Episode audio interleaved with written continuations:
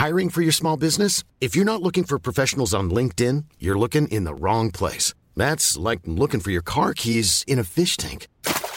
LinkedIn helps you hire professionals you can't find anywhere else, even those who aren't actively searching for a new job but might be open to the perfect role. In a given month, over 70% of LinkedIn users don't even visit other leading job sites. So start looking in the right place. With LinkedIn, you can hire professionals like a professional. Post your free job on linkedin.com slash people today.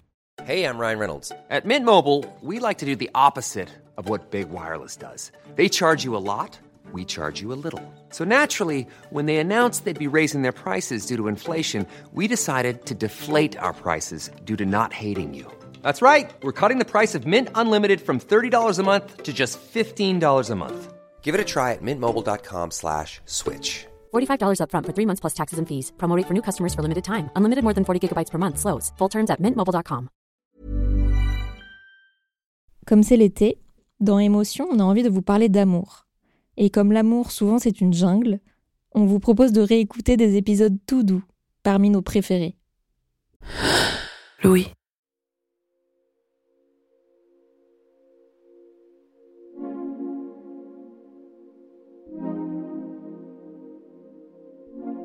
Notre mini-série sur l'amour prend fin alors que l'été est lui loin d'être terminé. L'occasion pour vous de réécouter inlassablement nos deux premiers épisodes consacrés à la rencontre amoureuse entre Claire et David et de vous mettre dans les meilleures dispositions pour l'écoute du dernier épisode que vous vous apprêtez à entendre. Après avoir analysé le coup de foudre sous l'angle des neurosciences et de la sociologie, Maud Ventura le regarde aujourd'hui sous celui de la philosophie. Je m'appelle Cyrielle Bedu. Bienvenue dans Émotion.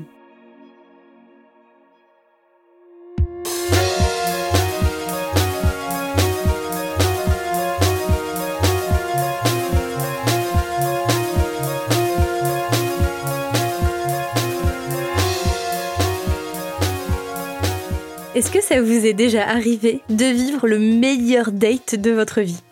Vous vous dites waouh, c'était incroyable, je me suis jamais sentie aussi bien avec quelqu'un, autant moi-même, et on a tellement de choses en commun, de rentrer le cœur battant et des certitudes plein le cœur, et qu'il ou elle ne vous rappelle jamais.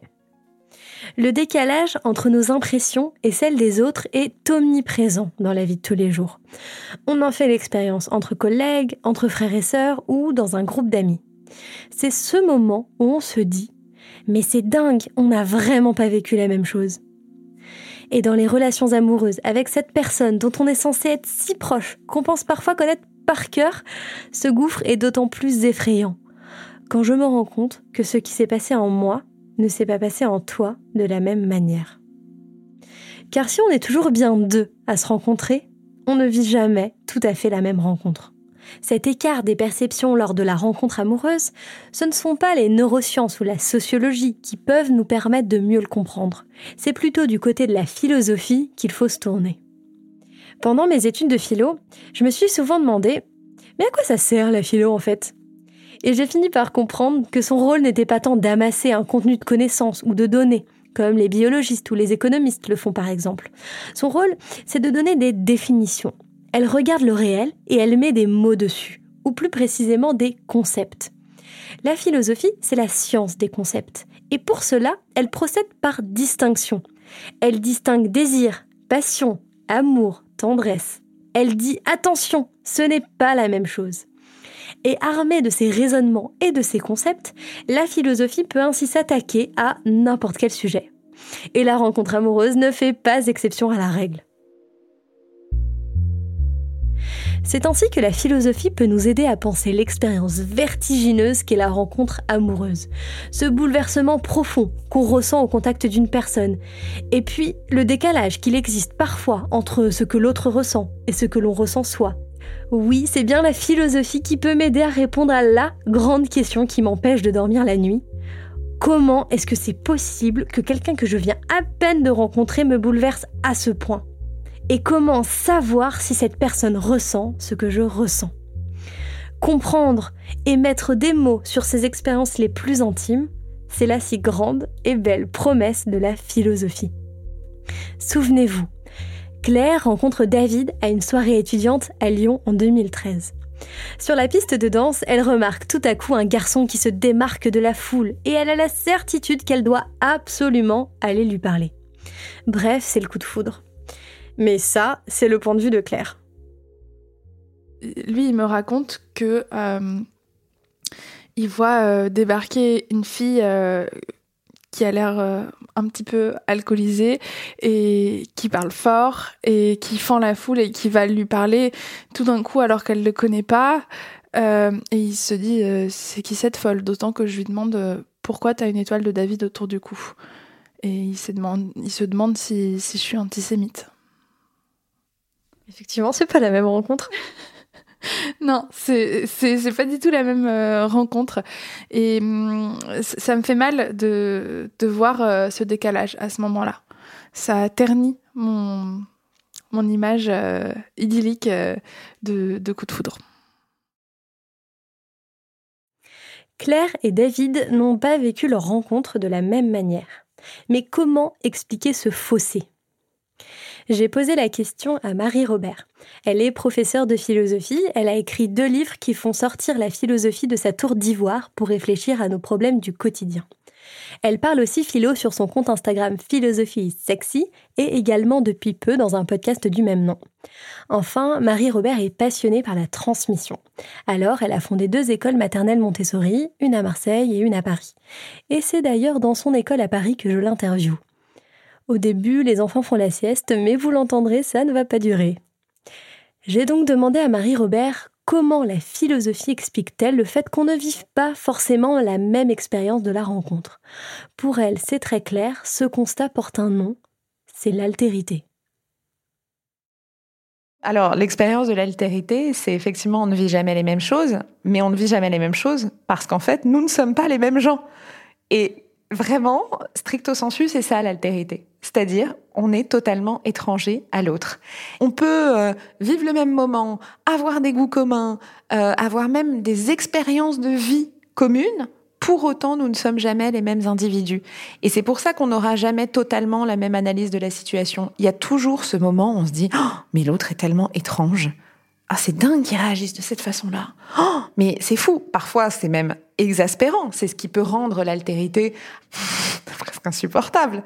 Mais c'est aussi ce qui est magnifique, cette étrangeté. Euh, il y a ce désir de, l'étrangeté, ce désir de l'étranger qui, est face à moi et, oh, et qui me surprend, qui me subjugue, qui me questionne, qui me démange, qui me bouleverse. Enfin, c'est exactement ça.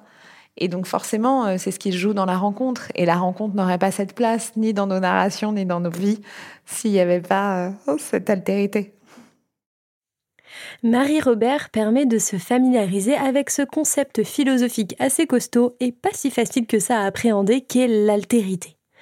L'idée, c'est que nous ne sommes pas les mêmes personnes et que nous ne vivons pas les mêmes expériences. Comme on l'a vu dans l'épisode 2, même si on rencontre quelqu'un du même milieu que soi, quelqu'un qui nous ressemble socialement, qui a le même âge ou la même religion, pour la philosophie, l'homogamie n'empêche pas l'altérité. L'autre m'est toujours fondamentalement inaccessible. Et donc, se rendre compte qu'on a vécu les choses différemment, c'est faire une première expérience de cette altérité. Mais alors, où et quand est-ce qu'elle commence, cette altérité? Quand on se rend compte après coup qu'on n'a pas vécu la même première soirée? Ou quand on se rend compte six mois plus tard qu'on n'aime pas aller dans les mêmes restaurants? Ou bien quand on se rend compte cinq ans plus tard que l'un veut des enfants et pas l'autre? Non, en fait, l'altérité, le fait que l'autre est toujours radicalement différent de moi, c'est présent dès les premières secondes, dès l'instant de la rencontre, dès le moment où Claire voit David pour la première fois. Alors c'est pas du tout l'homme le plus beau que j'ai jamais vu. Il est même pas très beau. Euh, et d'ailleurs, j'en suis consciente qu'il est pas très beau. Euh, il, a des grosses lunettes qui lui agrandissent les yeux derrière ses lunettes. Euh, et euh, il correspond pas à des critères de beauté euh, objectifs. Enfin, c'est pas une personne laide, mais il est tout à fait banal physiquement. Et j'en suis consciente personne d'autre euh, n'entre dans cette pièce en étant frappé comme ça par son visage parce que il a un visage très commun. Mais mais il, me touche physiquement. J'ai fait réagir Marie Robert au propos de Claire quand elle parle du visage de David qu'elle voit pour la première fois. Et voilà ce qu'elle m'a répondu. non seulement ça m'inspire, mais je pourrais pleurer en entendant ça. C'est magnifique, c'est magnifique et évidemment ça m'inspire parce que bien entendu ça me fait penser à Lévinas avec des écrits très beaux sur qu'est-ce que nous évoque le visage de l'autre quand on le regarde réellement. Non seulement ma vie n'est plus la même, mais en plus je vais me soucier de l'autre. Je ne peux plus faire comme s'il n'existait pas parce que ce qu'il se passe dans son visage et que ce que son visage m'évoque, eh bien, me rend responsable de lui. Je vais avoir envie d'avoir un texto, je vais me soucier s'il a un malheur ou si quelque chose se passe pas bien dans sa vie, je vais être bouleversée. Ça nous engage totalement. Et c'est sublime d'imaginer que c'est contempler un visage qui en fait nous engage. C'est pas une photo. C'est en ça que d'ailleurs sa réflexion est pertinente. C'est pas quelque chose d'esthétique regarder un visage, c'est pas le trouver beau. Quand on est face à quelqu'un et qu'on le regarde profondément dans les yeux, dans ses expressions, dans ses mimiques, tout d'un coup, et Lévinas l'explique très bien, c'est là où on accède vraiment à autrui, à toute son étrangeté, à toute sa singularité, à ce qui fait que il n'est commun à aucun autre sur cette terre. Et, la rencontre amoureuse renforce encore plus ce sentiment de lui et personne d'autre, ou d'elle et personne d'autre. Emmanuel Lévinas, c'est un philosophe français du XXe siècle qui a fait du visage un sujet philosophique à part entière. C'est pas juste un exemple qu'il prend en cours de route. Non, le visage est l'un de ses sujets de recherche de prédilection. Dans son livre Éthique et infini, paru en 1961, il explique que le visage, c'est bien plus que des yeux, une bouche et un nez. Pour lui, regarder un visage, c'est faire une expérience éthique, celle de l'altérité c'est le point de départ de notre rapport à l'autre. Car en fait, regarder un visage, c'est faire l'expérience de la singularité de la personne qu'on a en face de soi. Comme tous les visages, ce visage a un nez, des oreilles et une bouche. Mais pourtant, on sent bien que ce visage-là est unique. Et on se rend même compte que plus on connaît quelqu'un, plus on est proche de lui et plus son visage nous échappe. On a beau le regarder des heures sur le coin de l'oreiller, pourtant il continue à nous échapper. Bref, pour Lévinas, regarder un visage, c'est faire la toute première expérience de l'altérité. L'autre est unique et il m'échappera toujours. Ça pourrait être la première grande leçon de toute rencontre amoureuse.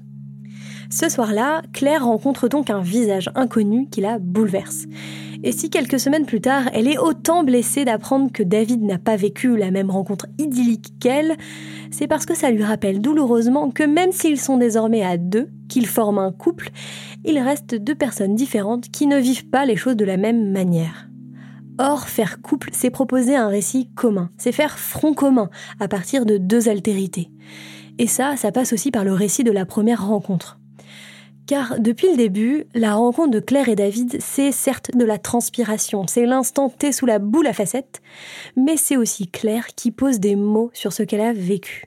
Une rencontre, on la vit et ensuite on la raconte. J'ai retrouvé euh, une capture d'écran euh, que m'a renvoyée ma sœur euh, du premier message que je lui ai envoyé le lendemain pour lui raconter ce qui s'était passé. Donc il est 12h36 et c'est les anciens iPhones, on, on reconnaît. J'ai pécho un master 1 de lettres classiques. David, hi faut que je te raconte.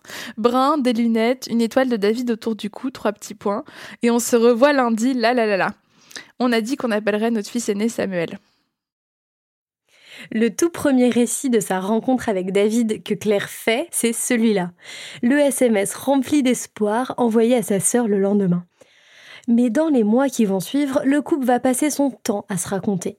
Car une rencontre, c'est aussi une histoire qu'on raconte aux autres, à sa famille, à ses amis, ou aux personnes qu'on connaît à peine et qui demandent à un dîner l'avoir rempli de curiosité.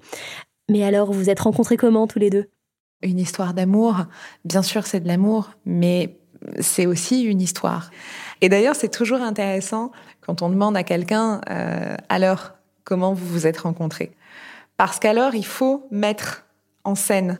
Donc c'est toujours intéressant parce que la, narration euh, est toujours un révélateur. On n'est pas dans une recherche de vérité quand on raconte une histoire d'amour ou quand on raconte une rencontre. Il n'y a pas de vérité. D'ailleurs, s'il y avait d'autres témoins, il y aurait sans doute plein de regards différents. c'est pas ça le but. C'est plutôt euh, comment moi je me la raconte, comment je la mets en récit et comment je, je crée ce jeu de langage euh, entre moi et la personne euh, à qui je livre ce moment de ma vie. L'enjeu pour Claire et David, c'est donc de créer un récit commun à partir de leurs deux expériences assez différentes de leur première rencontre. D'uniformiser leur récit pour proposer une histoire commune. Or, ce récit commun est très important. C'est le mythe fondateur du couple, l'histoire de leurs origines. Et c'est pas juste des mots. Ce récit est performatif. Ça veut dire qu'il va avoir un impact concret sur la suite de la relation. Cette première rencontre a un impact très fort sur toute la suite euh, de notre relation. Euh, déjà parce que euh, c'est moi qui ai pris l'initiative, c'est moi qui ai manifesté la première mon désir et de manière non équivoque. Et il a toujours eu une sorte de pouvoir sur moi à cause de ça, de certitude que je le désirais. Et ça a instauré un, rapport de domination entre nous où, il est le maître du jeu puisqu'il sait que, moi, euh, je le veux.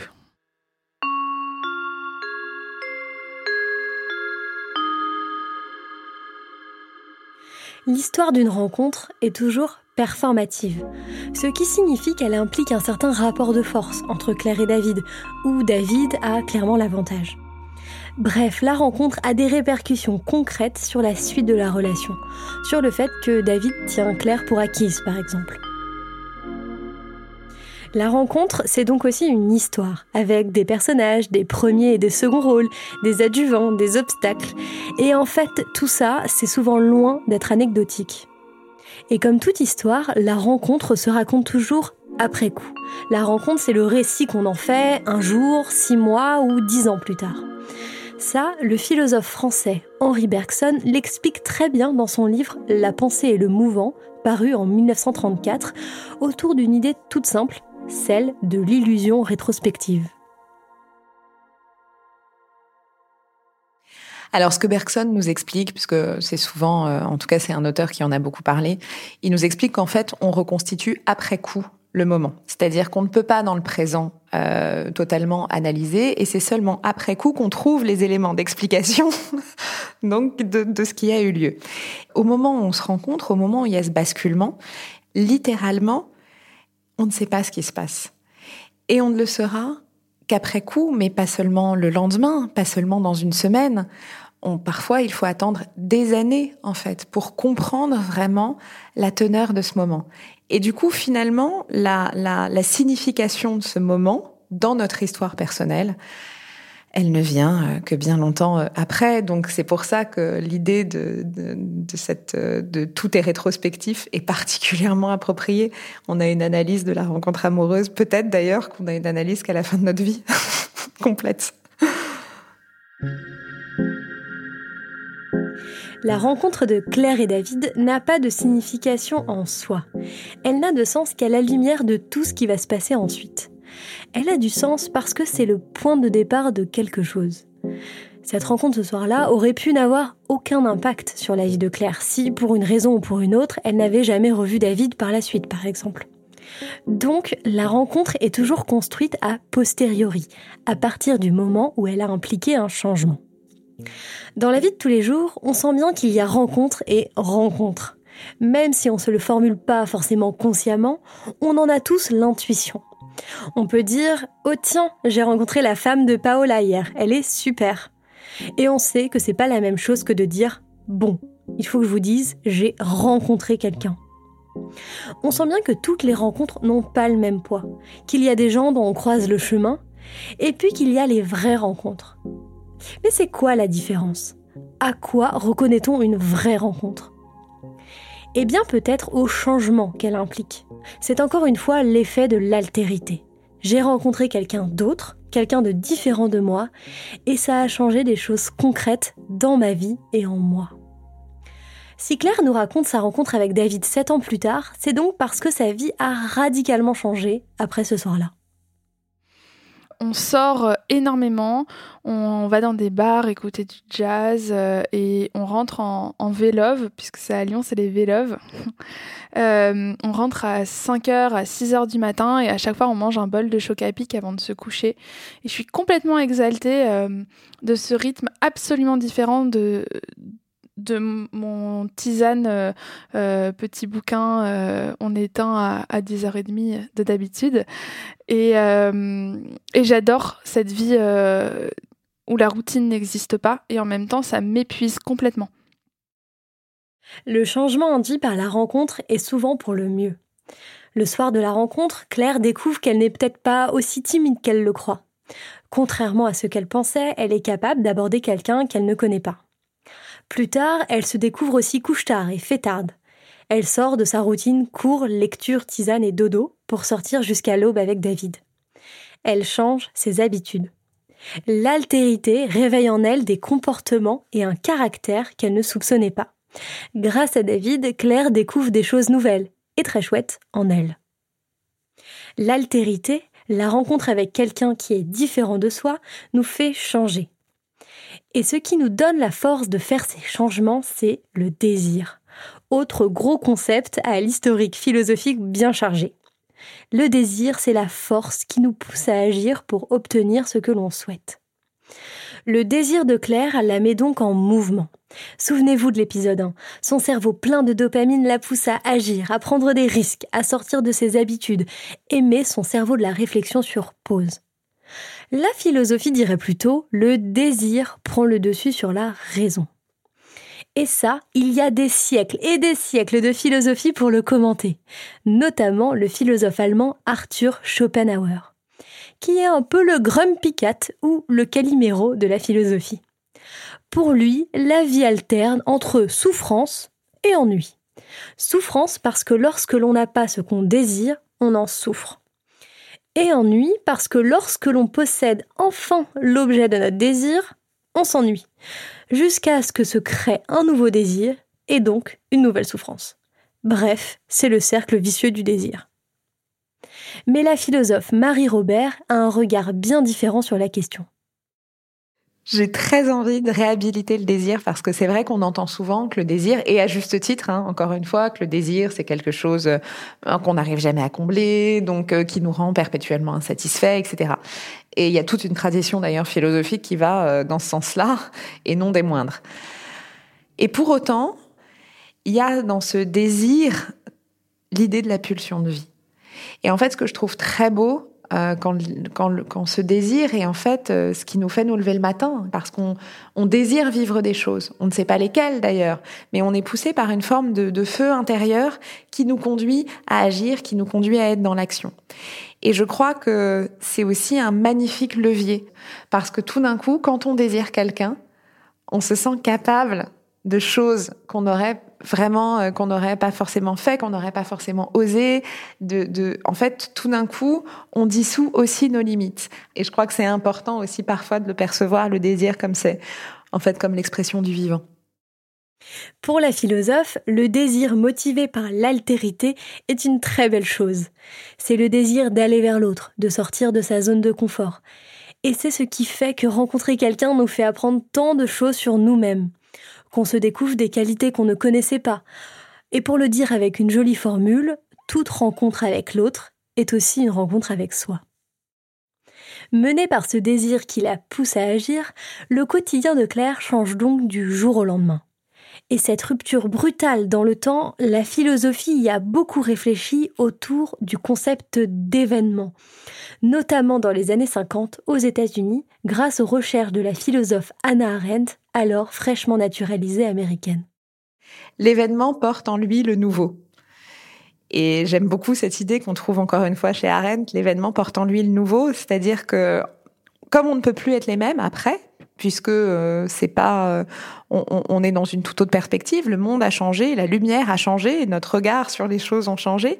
Eh bien, on est tout d'un coup confronté à cet inédit. Alors, euh, ça peut aller de, oui, de couche-tôt à de nouveaux cercles d'amis, à de nouvelles destinations de vacances, à, à, des choses qui passent du trivial à quelque chose de très métaphysique. On a, on a l'impression même presque de ne pas avoir le même être.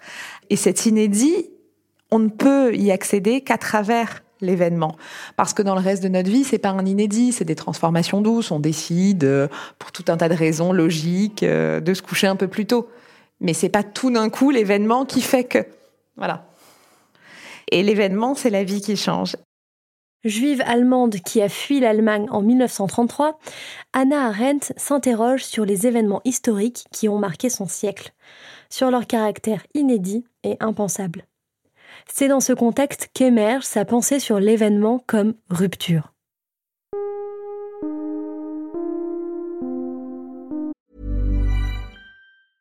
I'm Sandra, and I'm just the professional your small business was looking for. But you didn't hire me because you didn't use LinkedIn jobs. LinkedIn has professionals you can't find anywhere else, including those who aren't actively looking for a new job but might be open to the perfect role, like me.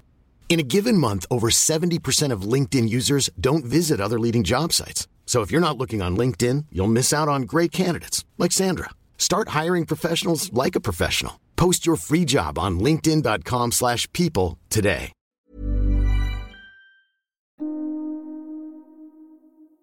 Appliqué à la rencontre amoureuse, le concept d'événement est nettement moins dramatique qu'appliqué à l'histoire, mais toujours aussi pertinent. Ça permet de comprendre que les vraies rencontres, c'est celles qui font événement, qui font donc rupture.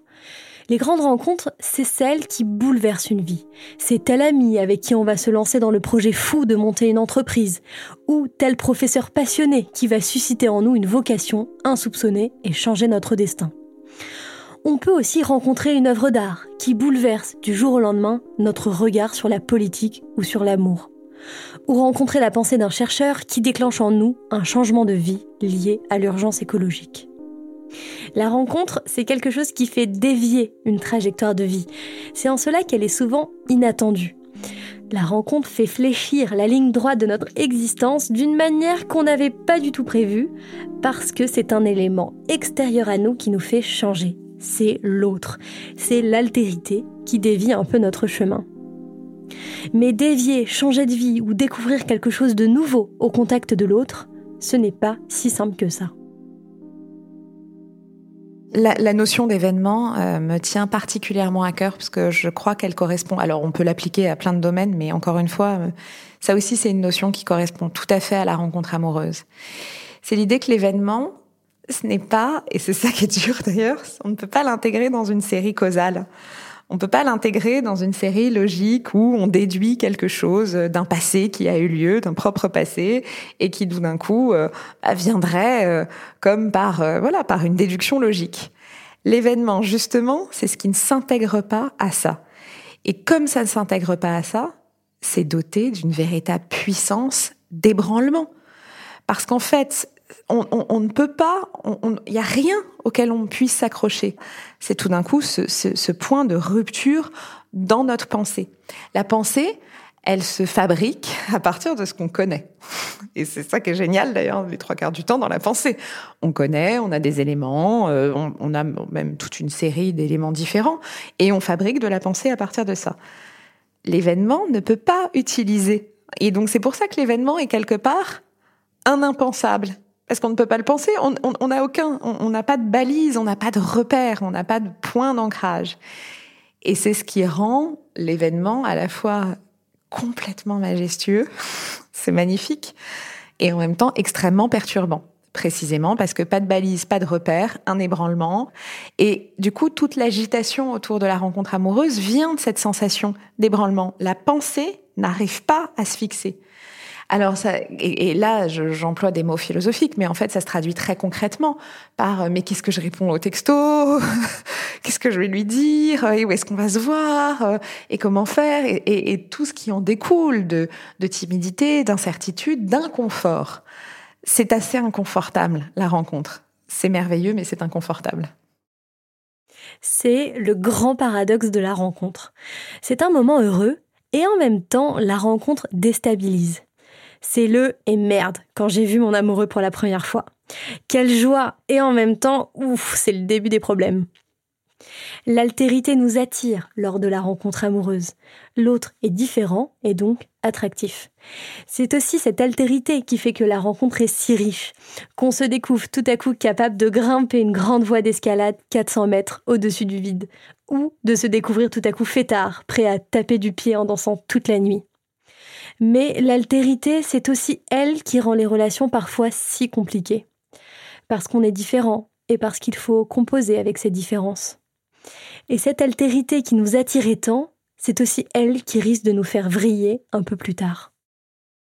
Ce que je rappelle juste, et ça c'est quand même très très important pour moi, que on est séduit par l'altérité. C'est-à-dire que dans le moment de la rencontre amoureuse, dans le, le, le point d'impact, le moment clé, la brisure, la rupture, tout ce qu'on veut, on est séduit parce que il se passe quelque chose, parce qu'il y a différence. Et c'est souvent cette altérité qui nous pose problème un mois, deux mois, dix ans plus tard, parce que tout d'un coup l'autre est étranger. Bah oui, mais c'est la même en fait. Euh, L'altérité, elle était au moment de la rencontre et elle l'est aussi dix ans plus tard. Et du coup, souvent, bah on a l'impression que ça va plus parce que en fait on est différent. Mais non, ça va très bien parce qu'on est différent. Il faut juste être capable d'accueillir cette étrangeté qui est l'étrangeté qui nous a séduits. Donc il y a une continuité de l'altérité jusqu'à la fin d'ailleurs de l'histoire d'amour. Et en fait, peut-être que mener une histoire d'amour, enfin c'est euh, flirter avec l'altérité tout au long euh, de la relation. Et c'est d'autant plus dingue de s'apercevoir de cette altérité, c'est que souvent on a l'impression en fait que l'amour, et notamment euh, l'amour fou, c'est une forme de consensus. Alors que précisément non. Et là, c'est vraiment important de décortiquer et de peut-être déconstruire ce regard-là sur l'amour, c'est être d'accord. Mais pas du tout.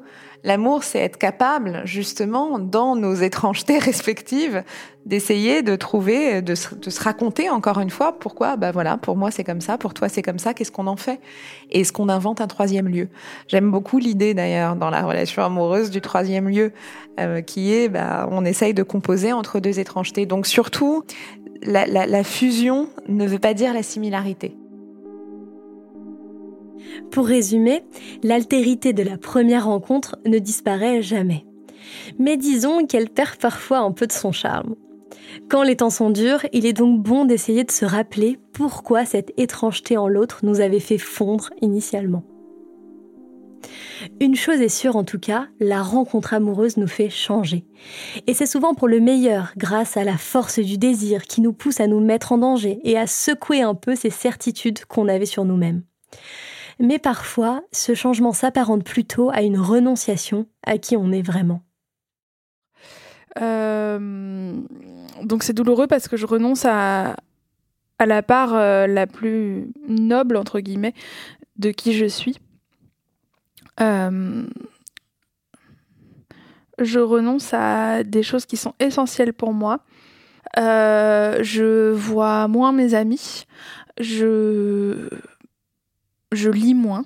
Ça, c'est vraiment quelque chose qui, est douloureux pour moi d'ailleurs. Du coup, je suis pas moi. Je, je suis pas moi. D'ailleurs, je, change de couleur de cheveux. Je me teins en blonde. Et euh, je, modifie ma manière de m'habiller aussi. Je change de parfum. Ouais, je, je suis pas moi. Lors de cette rencontre amoureuse avec David, Claire s'est finalement perdue en cours de route. Je vous le disais brièvement dans le premier épisode, peu de temps après leur rencontre, David lui avoue qu'il est en couple. Claire accepte néanmoins d'entamer une relation avec lui malgré tout, ce qui ne lui ressemble pas. Comment rencontrer l'autre et changer sans se perdre soi-même? C'est l'une des grandes difficultés de la rencontre amoureuse. Quand les changements de vie qu'implique la rencontre amoureuse se transforment en perte de soi, la philosophie a de nouveau un concept pour ça. L'aliénation. C'est l'idée de ne plus s'appartenir. On, le dit beaucoup, on emploie souvent cette expression, je ne sais pas si c'est la bonne, mais ce qui, ce qui peut être toxique d'ailleurs dans la rencontre amoureuse, c'est quand tout d'un coup on se retrouve embarqué dans quelque chose qui nous est tellement étranger, vous l'idée d'aliénation, c'est tellement différent que c'est pas l'étrangeté euh, positive de l'altérité, c'est l'étrangeté de en fait je suis dans un système dont j'applique des codes, mais qui en fait ne je, n'en suis plus acteur. Je ne fais que suivre et, et je me sens dépassée et j'ai complètement perdu pied et je me sens aussi parce que c'est souvent ça d'ailleurs quand on parle d'aliénation, au fond de moi, je me sens en contradiction avec ce que je vis. C'est ça le plus douloureux pour elle. Claire n'est plus elle-même. Pire, elle devient quelqu'un en contradiction avec ses valeurs et avec qui elle a envie d'être. Bref, elle ne s'aime plus beaucoup. Or, une belle rencontre se reconnaît aussi au fait qu'on aime la personne qu'on devient au contact de l'autre. Et pour Claire, ce n'est plus le cas. L'histoire d'amour de Claire et David est très belle. Week-end impromptu au bord de la mer, soirée au cinéma, avoir des rétrospectives sur les films de Romer, balade dans Lyon à vélo. Mais aussi déchirante et douloureuse. Crise de jalousie de la part de David, dispute de plus en plus intense et rapprochée. Je me souviens d'une scène qui est, vraiment un peu à l'image de notre relation. Euh, un jour, on, s'engueule super fort. Euh, je suis absolument furieuse et je pars en claquant la porte et je fais ce que je fais à chaque fois qu'on s'engueule très fort, c'est-à-dire que je prends mon oreiller qui est dans son lit. Euh, et je repars avec mon oreiller sous le bras jusqu'à chez moi de manière à signifier que vraiment je ne dormirai plus jamais avec lui. et puis euh, je pars euh, faire du shopping avec une de mes amies pour, euh, pour me changer des idées. Et je, pleure, je suis vraiment extrêmement fâchée de ce qui vient de se passer. Je crois qu'on va se séparer. Et puis là, il m'envoie un message quelques heures plus tard en me disant On part à la mer, on prend le 19h30 ou le 20h30. Euh, et là, en fait, euh, toutes mes résolutions euh, tombent. Je suis absolument conquise par cette proposition romanesque. je m'achète trois nouvelles culottes très chères. Et je le rejoins directement, sans être passé par chez moi, sans avoir de valise, à la gare. Et là, on part à Marseille ensemble. on arrive à Marseille dans la nuit. Ça sent très bon. Il fait encore chaud. Et on s'embrasse euh, au bord euh, de la mer euh, et vraiment j'ai un souvenir très intense et, très beau de, de, de cet épisode. Mais après une énième dispute, Claire quitte David. Cette fois, elle part avec son oreiller sous le bras définitivement. Neuf mois après leur première rencontre, c'est terminé. Et finalement, c'est un soulagement.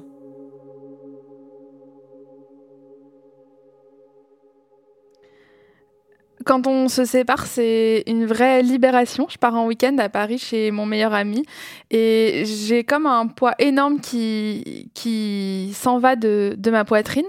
Et je passe le week-end à bouffer des choux à la crème, mais j'en mange peut-être 15 dans le week-end. Je suis dans une vraie jubilation de, de d'innocence retrouvée et, de spontanéité et, je marche le long des quais de Seine en, mangeant des choux à la crème à tous les parfums et j'ai un souvenir mais vraiment euh, radieux de ce week-end de rupture.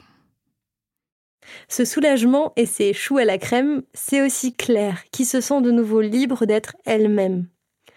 Depuis, Claire a connu d'autres histoires d'amour. Elle est actuellement célibataire et elle et David continuent à se voir de temps en temps. On a gardé une relation euh, depuis 7 ans, euh, ben déjà parce qu'on a été dans la même classe euh, après pendant un certain temps. Et puis là, ça fait quelques années qu'on se voit régulièrement à Paris pour manger des sushis. Il suffit qu'il arrive, je le reconnais, pourtant Dieu sait que je suis myope, hein, mais je le reconnais à 100 mètres dans la rue, euh, sa silhouette. Et je crois que lui, c'est pareil. Euh, je sais que c'est pareil, puisque à chaque fois qu'il m'entend arriver, j'ai souvent des talons et il reconnaît mon pas. Il se retourne immédiatement. Encore aujourd'hui, elle sait que c'est lui, il sait que c'est elle. Quand Claire se rappelle ce soir de septembre où elle a vu David pour la première fois il y a sept ans, elle a encore un sourire aux lèvres rien que d'en parler. C'est un souvenir extrêmement précieux, c'est un souvenir heureux, c'est un souvenir intense et c'est un souvenir euh, qui met la barre haute pour euh, toutes les rencontres amoureuses de ma vie. La suite de notre histoire euh, n'est pas toute rose et il y a plein de scènes auxquelles je repense sans du tout sourire, mais vraiment quand je pense à à ce moment-là, j'ai un, sentiment de, plénitude qui m'envahit et je crois que jusqu'à la fin de mes jours, quand je fermerai les yeux et que je penserai à lui dans son t-shirt blanc, euh, dans cette salle de danse, euh, ben j'aurai des, des papillons dans le ventre. David et Claire, c'est bel et bien terminé. Ces deux-là savent qu'ils ne se remettront jamais ensemble. Mais leur rencontre reste intacte dans la mémoire de Claire. Il y a toujours l'idée que les rencontres les plus importantes dans notre vie laissent une trace. C'est-à-dire qu'on peut avoir quitté quelqu'un, on peut avoir euh, la conscience que c'était une bonne décision, on peut s'en être remis, on peut l'avoir prise, peu importe. La personne, si on s'arrête un instant, compte irrémédiablement. Quand je dis il y a une trace, c'est que ça laisse une trace indélébile. Parfois d'ailleurs de manière plus ou moins douloureuse, parfois euh, c'est juste un sourire d'émotion, mais qui est précieux, une forme de tendresse à l'égard euh, d'une époque, d'une période, de cette personne qu'on a été, avec, euh, voilà, en, vivant cette histoire. J'étais cette personne-là. Et l'autre jour, j'en discutais avec quelqu'un qui venait de vivre une, une, rupture euh, difficile, et je disais, mais rien ne t'est ôté. Et ça, je crois que c'est très important. Cette trace, ça veut dire, elle existera toujours.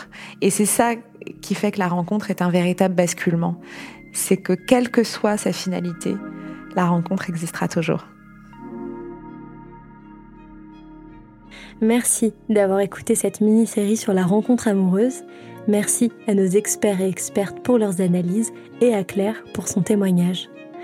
Si vous aussi, vous avez des histoires d'amour à nous partager, vous pouvez nous écrire à hello.loumedia.com.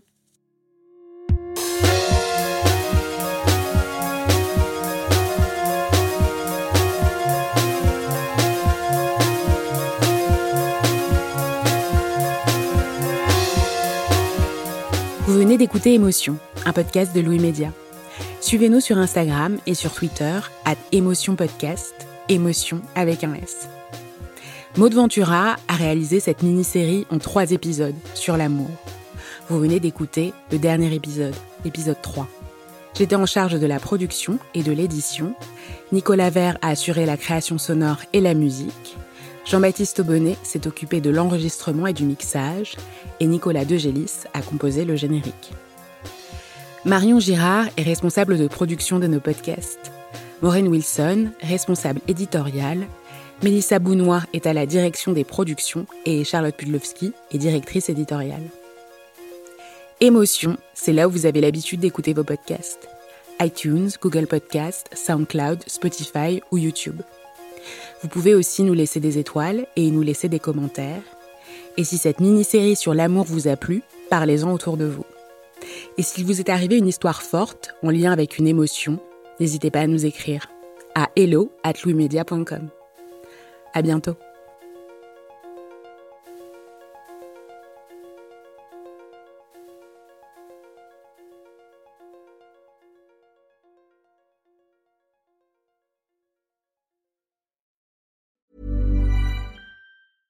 Small details are big surfaces. Tight corners are odd shapes. Flat, rounded, textured, or tall. Whatever your next project, there's a spray paint pattern that's just right. Because Rust new Custom Spray 5 in 1 gives you control with five different spray patterns. So you can tackle nooks, crannies, edges, and curves without worrying about drips, runs, uneven coverage, or anything else. Custom Spray 5 in 1 only from Rustolium. Hi, this is Craig Robinson from Ways to Win, and support for this podcast comes from Invesco QQQ, the official ETF of the NCAA. The future isn't scary, not realizing its potential, however, could be. Just like on the recruiting trail, I've seen potential come in many forms as a coach. Learn more at Invesco.com slash QQQ. Let's rethink possibility. Investco Distributors, Inc.